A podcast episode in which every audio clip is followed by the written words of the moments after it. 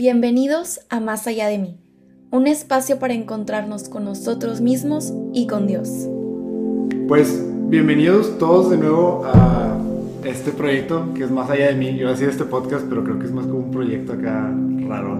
Integral, ya Integral, cada vez claro. más. Ajá, hemos dado talleres. Me encanta que es talleres plural. Este, eh, y por ahí pues hemos colaborado en más partes y pláticas, etcétera. Entonces, pues sí, es un proyecto integral que había estado como en pausa, pero si les compartimos así con mucha sinceridad, la idea era eh, otra vez aterrizar, que era lo que estamos buscando con Más Allá de mí, y pues es lo que estamos descubriendo esta temporada. No les puedo decir que ya sabemos qué vamos a hacer con Más Allá de mí, pero sí les podemos compartir que lo iremos descubriendo. Van a ver caras nuevas, de entrada hay una cara muy fea nueva que viendo Ay, aquí. cállate, soy Este, pero pues por ahí nos van a estar escuchando eh, de repente, ya tal vez un poco menos, pero igual nos van a estar viendo y escuchando a los ya familiares Alexander Hernández, su servidor, y Vero Camacho. Un gusto estar aquí de nuevo. Este, sí, este proyecto se ha ido como, ha tenido de todo, pero le tenemos mucha fe y mucha esperanza todavía y de alguna forma Dios nos sigue llamando en este camino, entonces pues aquí andamos. No nos suelta, ¿no? Más- más- que nos sigue llamando de que sí, sí. no nos deja irnos. Y bueno, nuestra invitada el día de hoy es Madre Bernal. Hello. Ya, ya habíamos comentado que tiene cara fea, etcétera. Entonces, claro. bueno, le damos la bienvenida. Y pues de hecho, ella propuso el tema de esta temporada y, y con lo que sí tuvimos como la intención de arrancar, porque creo que fue algo que le dio súper en el clavo. Cuando, cuando Madre me lo comentó, luego, luego para mí fue un...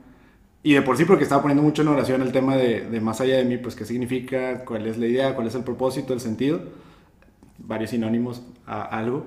Este, y dije, ¿sabes qué? Esto que me acaba de comentar Made, eso es, eso es lo que estamos buscando, ¿no? Y entonces, no me voy a adelantar, voy a dejar que Made nos platique un poquito más, pero sí es un tema que justo trabaja las, dos- lo- las dos dimensiones, tanto la espiritual como, como la psicológica. Entonces, Claro. pues bueno. Yo también quiero Ah, bueno. antes decir que, antes que nada, que Madre es psicóloga, o sea, creo que es importante y que también va por la rama sistémica, porque se ve muy marcado, ¿no? Cuando uno está estudiando sobre algo, sí va a ir muy marcado por esa rama la conversación que vamos a tener, entonces nada más para que vean por qué tal vez podemos las dos complementarnos tanto en este sentido y, y si hay pensamientos un poco diversos, pues es porque estamos hablando sobre la teoría que conocemos, literalmente.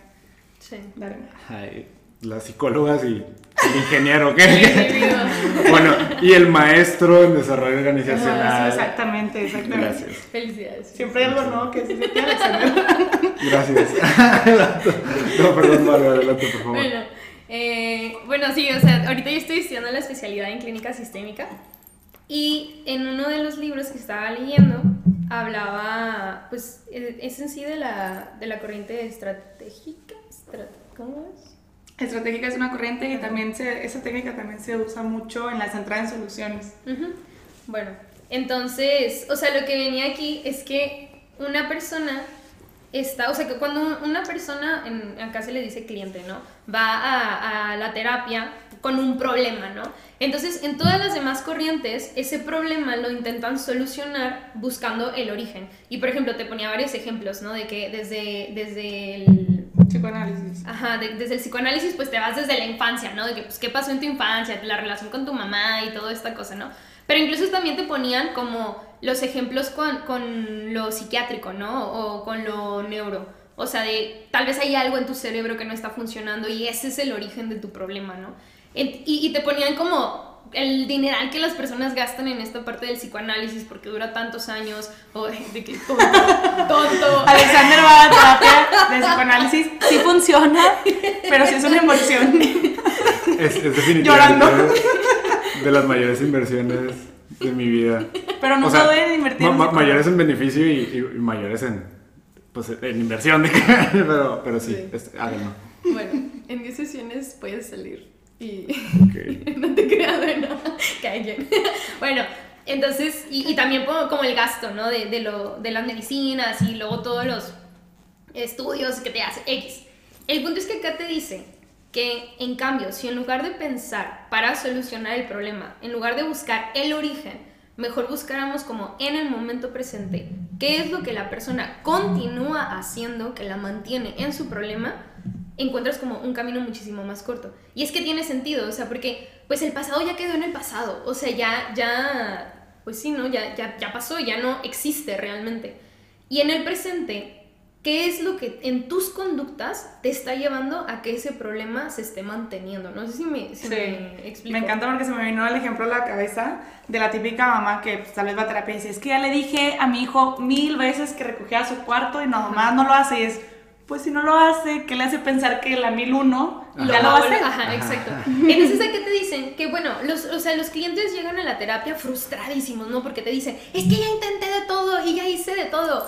Y luego tú te pones como a analizar con ellos cuál es su intenté de todo y realmente es la misma solución, pero desde diferentes versiones, ¿no? O sea, pienso en el chiste de esta Sofía Niño de Rivera de la comida mexicana, de que, oye, ¿qué son los sopes? Ah, de que, tortilla con de que... Tortilla, frijol y queso. Ah, ok. Oye, ¿y qué son las flautas? Tortilla, frijol y queso. Ah, ok. Oye, ¿y qué son los chilaquiles? Tortilla, frijol y queso. Bueno, hace cuenta sí, ¿no? O sea, la persona intentando solucionar su problema. Qué rico, ¿no? Curiosos los chilequiles al final, ¿no? Con puro frijol. Le agregas pollo, ¿no? Pero bueno, X. El punto es, o sea, la persona piensa que ya intentó de todo y que ya hizo muchas, muchas, muchas soluciones, pero ninguna funciona. Pero en realidad no, o sea, sus intentos de solución solamente siguen siendo lo mismo en diferente manera y que lo tienen estancado. Y a veces lo mismo, en o sea, como en un esfuerzo enorme. O sea, por ejemplo, eh, volvemos al ejemplo de la mamá. Primero entraba y le decía, oye, por favor, y al final ya le grita, ¿no? De que ya limpia, pero es lo mismo. O sea, simplemente le metió como más incundre así. Entonces es más de lo mismo, eh, multiplicado por mil, pero sigue siendo exactamente la misma solución. Exacto. Por ejemplo, con una de mis clientas, yo veo adolescentes, ¿no? Entonces con una de ellas, pues utilizo como muchas metáforas para que puedan estar ganchadas, ¿no? Amamos, amamos. Entonces, sí. Las metáforas. Sin metáforas. Sí, literal. Entonces Bueno, sí. yo le decía a ellos, es como una chava que quiere empezar a vestirse más cómoda y sentirse más cómoda con ella misma y con la manera en la que se viste. Entonces va a una tienda de ropa en donde venden toda, toda la ropa tiene la misma calidad de tela, ¿no? Entonces ella va una vez y se compra una blusa, un pantalón y una bufanda, no sé. Y no se siente cómoda, la tela le pica, no se siente bien, no se siente gusto. Entonces vuelve a ir a la tienda y ahora se compra un vestido y un suéter. Ok, cambió el outfit, pero sigue siendo la misma tienda, ¿no? E igual, no se siente cómoda, no se siente a gusto, entonces no, quiere cambiar otra vez como su estilo, ¿no? Entonces vuelve a ir a la misma tienda, pero ahora compra unos shorts y una blusa de, que, de tirantes, ¿no? Pero se sigue sintiendo igual. Y dije, ¿cuál es el problema? O sea, realmente, ¿qué es lo que ella tiene que hacer? Y me dice, no, pues cambiar de tienda. Y yo, exacto. Entonces, muchas veces así es en nuestra vida, ¿no? O sea, seguimos yendo a la misma tienda intentando encontrar un producto diferente, cuando la tienda siempre te va a dar el mismo producto. Entonces, bueno, con esta introducción como de la parte psicológica, yo me ponía... Sí, estuvo buena, estuvo buena la introducción. Esta breve introducción. Me queda claro. Me queda claro. Muy Bueno, me ponía yo a pensar como, ¿y no será que eso es lo que nos pasa con el pecado? O sea, todos tenemos ese pecado, ¿no? O sea, el que siempre vas a confesar. Incluso ya hasta de que soy culpable, yo cambio de sacerdotes porque me da vergüenza de que, no, padre, venga con el mismo. Entonces me voy con otro. bueno, ya no lo hago tanto, pero bueno. El punto es, o sea, el mismo pecado, siempre el mismo pecado, siempre el mismo pecado. Y, y vas a confesarte y digo, claro, Dios te da su gracia para que puedas avanzar, pero ¿no será que tú estás yendo a la misma tienda y por eso sigue ese pecado presente. Y digo, y hay muchos libros, por ejemplo, está el de Dioses Rotos, que te habla como del origen de tu pecado, o sea, qué es lo que verdaderamente tú estás intentando buscar, que por eso caes en ese pecado. Y aquí te explican que el pecado no es que seamos malos en, en esencia y seamos igual que el demonio, no, sino que somos personas que nos cuesta confiar en Dios y creemos que el pecado nos va a dar algo mejor de lo que Dios nos tiene prometidos, ¿no? Entonces, no es que queramos ser malos, sino que nos cuesta confiar que Dios nos va a dar algo mejor que el pecado. Entonces te explica como diferentes orígenes, ¿no? Pero aún así sigue siendo lo mismo, ok, ya entendí como el origen, qué es lo que realmente anhelo, pero ¿por qué sigo buscándolo en el pecado? ¿Por qué sigo cayendo en ese pecado, no? Entonces ahí fue cuando ya de que hablé con Vero y le dije que, oye, de que me puse a pensar en esto. Y luego también hablé con Alexander y él me decía de que, no, pero a mí no me gusta mezclar de que lo espiritual con lo psicológico. Y yo de, no, no, no, no, no. Pero- tengo un podcast de esto. Sí, sí, sí, sí, pero no, no, realmente no me gusta. ¿Cómo? Y le dije de que no, no, no, pero no estoy viendo el pecado como un, ay, que, ah, pecado, sino pecado como acción. O sea, ¿cuáles son las acciones que cometes que te llevan al pecado? Entonces, pues bueno, luego ya es como otro punto que quiero tomar después, pero...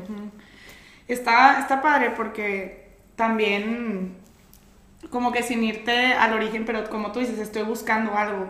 Entonces, también si sigo buscando lo mismo en la misma fuente, pues es lo que voy a obtener, ¿no? O sea, realmente. Entonces, muchas veces trato de encontrar en lugares equivocados lo que verdaderamente me puede dar Dios y se vuelve un círculo vicioso y no sé por qué traigo esta frase en la cabeza, que nada que ver, que es un meme, pero hace poquito una amiga me lo dijo y era como súper aplicado esto de que pues es más fácil, me decía, es más fácil cambiar de vato que cambiar el vato.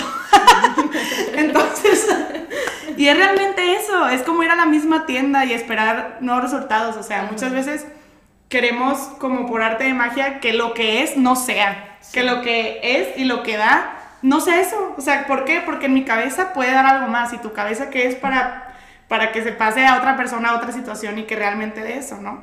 Y por eso Dios te dice como que, bueno, no, o sea, ya no te vayas por aquí. Y muchas veces el ya no te vayas por aquí no es tan fácil, porque también el pecado puede estar en un ambiente familiar, puede estar con mi pareja, y no es tan fácil cambiar de tienda, ¿no? O sea, como que no es como, ay, este, ya no me voy por aquí, me voy por acá. Pues sí, porque no sé, si mi mamá me hace, yo pienso que me hace, porque muchas veces usamos esto como el otro me hace, como si me moviera como títere gritarle, pues salgo de confesarme, vuelvo bien feliz y luego ya llegué y a los tres minutos mi mamá ya me hizo gritarle otra vez, ¿no? Entonces no, siempre es tan fácil eh, mm, cambiar de tienda, pero sí controlar lo que yo voy haciendo para no caer en lo mismo, ¿no? O sea, como que a veces este cambiar de tienda va más allá de lo que tengo a mi alrededor, porque como decimos siempre, pues si yo cambio, pues mi entorno cambia de alguna manera y, y no en el hecho de que me voy a ir a Europa porque también mucha gente es como, no, ya quiero empezar otra vida en Europa. Sí, voy a hacer otro. La, la serie esta de... ¿Cuál? Emily Paris. Ajá, sí, sí, sí, Emily Paris acá de que, bueno, ya cambié de contexto, ¿no? Exacto, y es como que, y tus problemas que están dentro de ti, pues te van a seguir para allá, ¿o dónde los piensas dejar, no? Y, y, de hecho, o sea, esto que dices, algo que también me gusta mucho de la sistémica es que, o sea, cuando hablamos de cambiar de tienda, no nos estamos refiriendo de cambiar personas, cambiar lugares, nos estamos refiriendo a cambiar conductas, cambiar hábitos. O sea, porque acá lo que te dicen es, por ejemplo, en cuanto al problema en una relación, que por lo general siempre es así, ¿no? En cuanto a las relaciones. O sea, no se trata de que en la relación uno de ellos es el culpable, ¿no? De que, ah, no, es que el hombre es el culpable y por eso la relación está de esa manera. O es que ella es una tóxica. No, o sea, es más en el sentido de, vato, los dos están tomando acciones que los están manteniendo en ese loop. ¿sí? Exacto. Entonces, cuáles son las conductas que tú estás teniendo que te están manteniendo en ese loop con tu novio, con tu mamá, con tu trabajo, con tu jefe, con tus amigos, incluso hasta con la misma relación contigo mismo, ¿no? O sea, también ahí hay una relación. Entonces, ¿cuáles son las conductas que te están manteniendo en ese loop? Que por eso tu problema se mantiene. Exactamente. Justo en una de las lecturas de Sistémica, no me acuerdo si era Nardone, no estoy muy segura, pero bueno, uno de los autores de Sistémica este, venía este ejemplo de que llega una pareja a terapia, este, viene una vez y luego empieza a ir como ella sola y se quejaba de que es que siempre eh, hace tal cosa y me molesta mucho y entonces lo hace y me molesta y me molesta y se va haciendo como progresivo el enojo y cada vez más y así. Y le decía como el psicólogo de que a la otra que lo haga, te puedes enojar, pero no le demuestres que estás enojada. O sea, como que no le demuestres que estás enojada. Bueno, un tiempo así duró y la persona, el chavo dejó de hacerla enojar, o sea, el chavo dejó de hacer esa conducta porque estaba recibiendo una respuesta de ella que estaba manteniendo el sistema de alguna forma. Exacto. Y se mantenía en ese círculo vicioso. Entonces cuando ella se deja de mostrar como esa tensión, ese interés, esa energía, como cuando el niño se porta mal y la mamá lo regaña y quiere esa tensión, se rompe. Y entonces es como, cambié todo el sistema y no tuve que cambiarlo a él. Exacto. Literalmente solo tuve que cambiar lo que yo hacía y cómo yo reaccionaba frente al, al problema. Que bueno, que tal vez como aterrizándolo, sí, y Vero dio el spoiler de que, pues sí, las, las psicólogas sistémicas iban a estar como rebotando ideas que se me hace bien valioso, pero aterrizándolo en, lo espiritual, eh, igual el, el, tema es bien parecido, o sea, el, el, tema es clavarnos, como decía Made, con el pecado y personificarlo, o sea, porque de un momento a otro el pecado se vuelve el enemigo, ¿no? Sí. Y no es cierto, o sea, O sea, de, de hecho, o sea, un, un- un tema teológico te- sería ese, o sea, el, el, el enemigo como tal, claro, te puede orillar al pecado, pero el enemigo no es la fuente de todo el pecado. ¿Me explico? Exacto. O sea, el pecado es algo que Madre lo explicaba, eh, una necesidad que tenemos como la buscamos en el pecado y, o sea, Sí, como ajá. un- O sea, una idea equivocada. Pues, Realmente el pecado es la conclusión.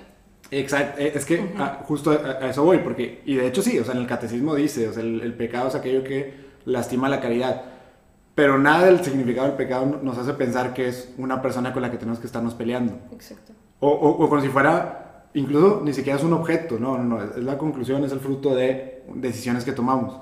Y entonces cuando lo personificamos, pues entonces claro, a ver, normal, pues yo me peleo o, o yo enfrento aquello que yo le pongo rostro y que yo le pongo nombre y que yo digo que es aquello que me está haciendo caer. Y es, es, es- o sea, digo, claro, cuando lo dices así, pues hasta suena tonto, ¿no? De que como, ¿por qué me estoy peleando con algo? ¿no?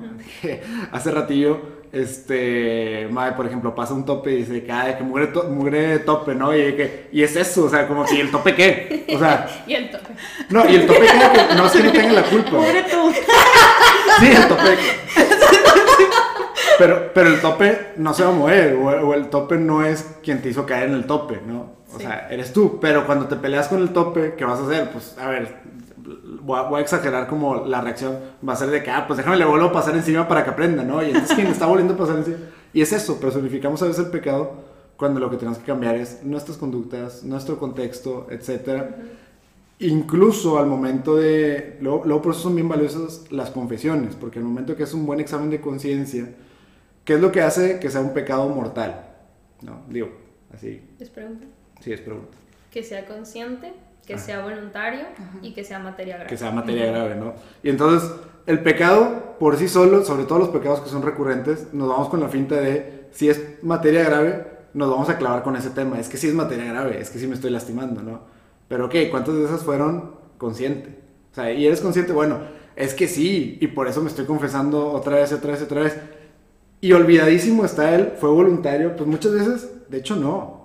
O sea, de hecho no es voluntario, porque de, de hecho ya es una conducta que está repitiendo, ya una adicción, por ejemplo, pues ¿dónde está lo voluntario de una adicción? Totalmente. Pero nos clavamos con que, pues sí, o sea, sí es el enemigo, sí, sí, y entonces la respuesta está como mucho más allá, ¿no? Eh, lo, lo- De ti dices tú. más allá de... ¡Pum! Se acabó. No, Usamos todos los capítulos. cuando menos lo esperan. Eh, este Fulton Sheen, porque ahorita en, en- en un club de lectura en el que estoy, estamos leyendo de Fulton Sheen, bueno, ya terminamos de leer Fulton Sheen, y en el libro se llama eh, Viejas Verdades, Nuevas Etiquetas, una cosa así, ¿no? Y entonces él habla, a ver, esto Fulton Sheen lo escribió como en 1930, 40 o así, y habla de lo que está pasando actualmente, eh, cómo, cómo la sociedad de repente hace... eh, o se empieza a alejar como de las verdades, se empieza a alejar de las discusiones, empezamos a, a tribalizarnos, es decir, pues tú piensas esto y entonces eres esto, tú eres católico y entonces me, me explico y entonces empezamos a fracturarnos como sociedad. Pero son problemas que ya se han resuelto a lo largo de la historia, simplemente les vamos cambiando el nombre, ¿no? Y entonces, X, o sea, el contexto del libro, si lo quieren leer, está muy padre. Eh, pero hay un capítulo donde habla, a mí me gustó mucho, de la caridad, porque él habla de, del servicio social como algo que des- despersonifica a la persona. O sea, la, la práctica de solamente la ciencia de, de- de- pues, que es sociología, ¿no? Sociología y luego proyectos sociales. Y él dice, no puedes despersonificar a la persona. O sea, para la persona no nada más es una estadística de, ah, aumento eh, este tipo de servicios en una comunidad y automáticamente va, va a cambiar el bienestar.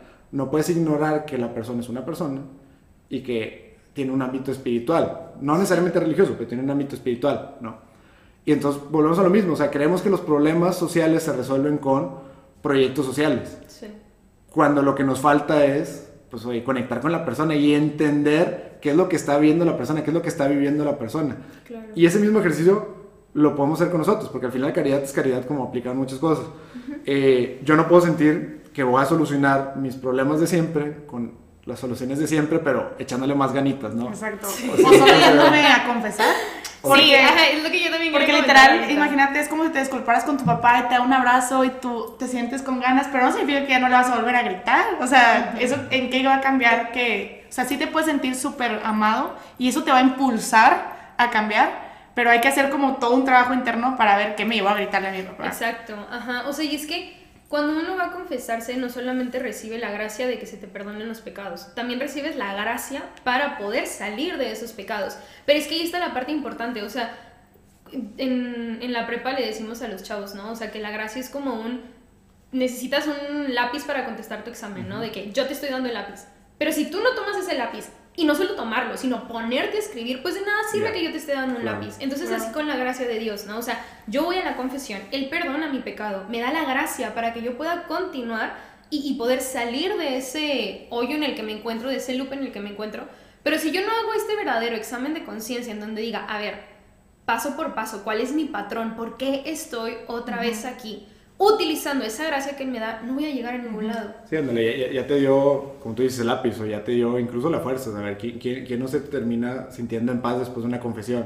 Bueno, esa paz la tienes que aprovechar. Exacto. Claro, pu- pues e- el after de la confesión, ¿no? Que es, ok, un, un, un examen, un post-examen de conciencia que es, ok, bueno, ¿y cómo no vuelvo a caer? Y eso es como ya el, el como re- regresar en tus pasos del pecado que está diciendo madre de, ok, bueno, ¿y cómo caí en esto, no? Y sobre todo porque muchas veces puede ser, eh, a mí me afecta mucho esto y en vez de, o sea, figurar cómo, cómo es esto y qué es esto y por qué sigo cayendo, porque me afecta. Exactamente. Justo estaba pensando que a veces la temporada, porque sí tenemos pecados recurrentes, pero a veces hay temporadas como de más, ¿no? Y a veces son como, como cuando una persona está en un periodo depresivo y luego se empieza a sentir culpable por lo que no está haciendo hacia afuera, cuando lo primero que tiene que hacer es abrazarse y levantarse a sí mismo. Entonces, si yo estoy en un pecado recurrente, en lugar de sentirme culpable y ver cómo puedo arreglar hacia afuera, es, ¿qué me pasa? Y recogerme, Sí. o sea, recogerme y decir, ¿qué me está pasando? ¿Qué tengo dentro que no me está dejando salir? Antes de ocuparme de como que dar y seguir como que es que Dios y entonces le fallo y le fallo. Bueno, ok, levántate porque no vas a poder dar lo que no traes por dentro ahorita. O sea, y, y entonces es como que un periodo donde ver hacia- en lugar de ver hacia afuera, me tengo que recoger y me tengo que ocupar de mí totalmente. O sea, es como si, y no estoy faltando a la caridad por eso, al contrario, me estoy componiendo para poder después de verdad ser caritativo y no estar dando como por culpa, por miedo o porque si no me siento una mala persona. Sí, pero por ejemplo, en eso que dices ahorita, ay, se me fue la idea. A ver, Qué vuelva, qué vuelva. vuelve, vuelve. Vuelvo aquí. Bueno, en lo que a Madre Sí, sí, se sí. le regresa la idea, eh, ahorita... Ya, ya volvió, perdón. Vale, Ahorita que decías de, bueno, voltear a ver a mí, o sea, como tocándolo con lo que decíamos al principio de, no, no es necesario buscar el, or- el origen, o sea, es como muy diferente, porque acá, o sea, te dicen que te fijes en el presente, ¿no? O sea, en lugar de como en el psicoanálisis, que te vas hasta lo que le pasó a tu mamá cuando tú estabas en su vientre, casi, casi, ¿no? O sea, acá es más como un, ok, esto del origen es más enfocado en, en el momento presente. O sea, ¿qué estoy viviendo en el momento presente? ¿Qué me está haciendo sentir así? Y por eso estoy volviendo a caer en este loop. Porque a fin de cuentas tú tienes una representación mental presente de tu pasado, pero está aquí. Y es como una representación, ni siquiera puede ser lo que pasó en sí, pero así lo, lo tomaste y lo cargas hasta el día de hoy. Pero eso aquí, es aquí y ahora, literalmente. Sí, o sea, cómo ha madurado para lo que es ahora. Bueno, y ahora digo, porque esto que están diciendo ya se me hace como más enfocado a, un tema de consejos prácticos, o sea, un tema cuál podría ser como que hacer consciente el presente de lo que está pasando, o, o cómo lo podrían decir. Pues creo que la primer parte siempre es eh, como que suena súper rolloso, pero sí preguntarme, ¿no? De que si me pregunto yo diariamente, así como le pregunto a los demás, ¿cómo me siento el día de hoy? Muchas cosas serían súper diferentes, porque me daría cuenta si hay un patrón recurrente de alguna emoción, de alguna acción. O sea, es que si todos los días veo que, es- o sea, si yo me pongo súper ebrio todos los fines, pero cada día que me pregunto cómo estoy, me contesto que triste, pues desde ahí voy a notar algo diferente que no notaba antes, ¿no? Entonces es como volver a mí preguntarme cómo me siento, qué está pasando en mi vida, a dónde voy, ¿no? O sea, este, pausar, literalmente pausar todo lo de afuera y tomarme este tiempo que puede ser un tiempo de oración completamente, porque pues a fin de cuentas eh, es un tiempo donde yo conecto con lo más íntimo y pues en lo más íntimo está Dios. Otro tip podría ser, me, se me venía mucho, necesito que tú me ayudes, madre, del libro de la psicología de Santa Teresita, que es el ejemplo perfecto de que el contexto valía queso y ella estaba completamente Sí, en otra onda. sí. Literalmente, este, los últimos días en su enfermedad ella agradecía el dolor y todas súper sacadas de onda. Y así como que cada cosa que, que, las hermanas intentaban, ella sacaba otra cosa que era como una espada de que de dónde salió. Y ella tiene como desarrolla, porque se desarrolla y se practica, una habilidad de manejar sus emociones y su cabeza hacia lo más positivo de ciertas situaciones. Porque muchas veces no vemos que ya tenemos, por ejemplo, a una persona eh, y nos anticipamos de que ya la vamos a ver, pero como me cae mal ya estoy enojado, ¿no? Desde antes, desde mucho antes. Entonces, si yo toda mi energía siempre la estoy enfocando hacia esos pensamientos, pues una me voy a desgastar mucho y dos, mi vida puede verse totalmente como algo súper trágico y si yo le cambio el lenguaje, mis palabras, mi autolenguaje, el cómo lo describo y el contexto, en mi narrativa puede ser una historia completamente diferente. Entonces, ver en qué estoy enfocando esa energía, no para evadirlo, sino para trabajarlo. O sea, para trabajar aquí ahora qué me está molestando en mi vida, qué no me deja estar en paz, qué no me deja ser feliz. Pero quiero dar más ejemplos de Santa Teresa nada más que necesito que me ayudes. es que ya también leí el libro. Sí, es un, es un libro muy bueno. O sea, la psicología de Santa Teresita. Sí, o sea, ese era un punto, ¿no? O sea, como la parte de... Ah, bueno, eh, una, una parte también muy buena. Era como, ella tenía una meta, ¿no? O sea, ¿qué es lo que quiero? Y ella, su meta era, quiero vivir en paz, quiero vivir amando y quiero vivir en paz.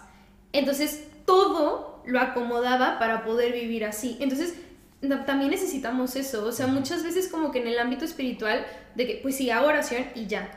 Pero no, o sea, acomoda tu día. ¿Qué, qué, ¿De qué manera puedes acomodar tu día para poder evitar caer en la lujuria? Para poder evitar caer en la ira, para poder evitar caer en la gula. O sea, y es que también ahí es donde tenemos que dejar de mirar el pecado como un, o sea, lo que decía hace ratito, ¿no? De que, uy, el pecado, uy, el demonio. O sea, claro, el demonio está presente, o sea, no vamos a negar su existencia y negar su, su existencia es incluso hasta peligroso para poder vencerlo. Pero el pecado es simplemente no darle a tu objetivo. Eso significa pecado, o sea, viene de la palabra errar, equivocarte. ¿Y cuál es tu objetivo? El amor. Independientemente de si tú eres católico o no, el ser humano busca amar por el simple hecho de que somos seres sociales. Y el ser social, para poder vivir en comunidad, necesita del amor. Incluso ahí también es donde necesitamos rebajar la palabra amor. Amor no solamente es un ámbito romántico. Amor es simplemente saber convivir para mantener armonía. O sea, entonces, ¿de qué manera yo voy a acomodar mi día? ¿De qué manera voy a acomodar mis ideas? ¿De qué manera voy a acomodar mi ambiente físico y mi persona también, o sea, física?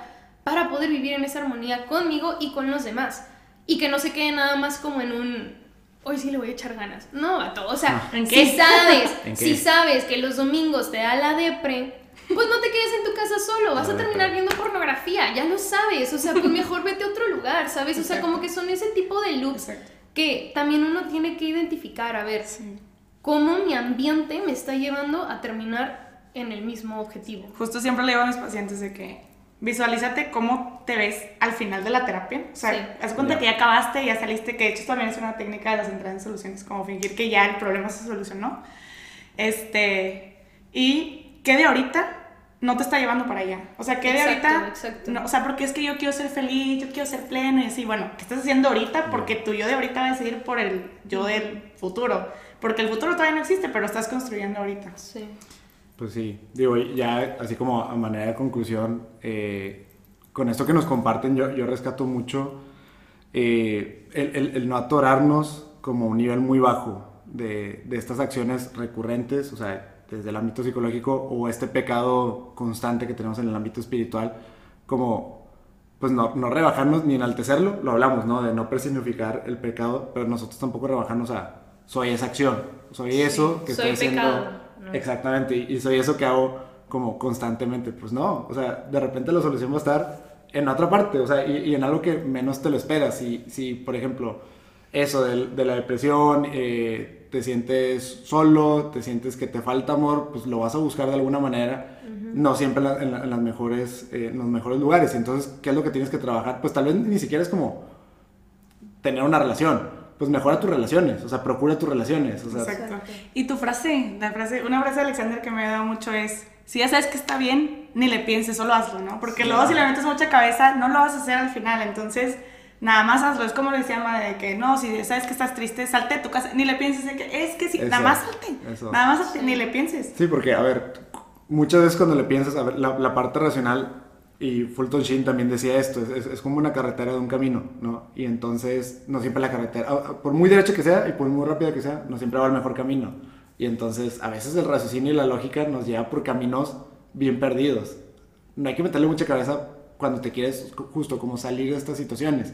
Y entonces, pues eso, yo nada más como que nos, nos dejaría como con ese pensamiento de, de no rebajarnos, no enaltecer como estas conductas repetidas y entender que definitivamente somos mucho más que eso, ¿no? Y, y, que estas situaciones eh, está en nosotros no permitir que sigan pasando, no, no tanto por pelearnos con ellas, sino porque pues en cualquier momento podemos decidir salirnos de la ecuación, o sea, y ser objetivos, ¿no? Y entonces es bien raro porque claro que sí es un momento donde yo mismo puedo Si te gustó este episodio, no dudes en buscarnos en nuestras redes sociales. Estamos en Instagram y en Twitter como arroba más podcast.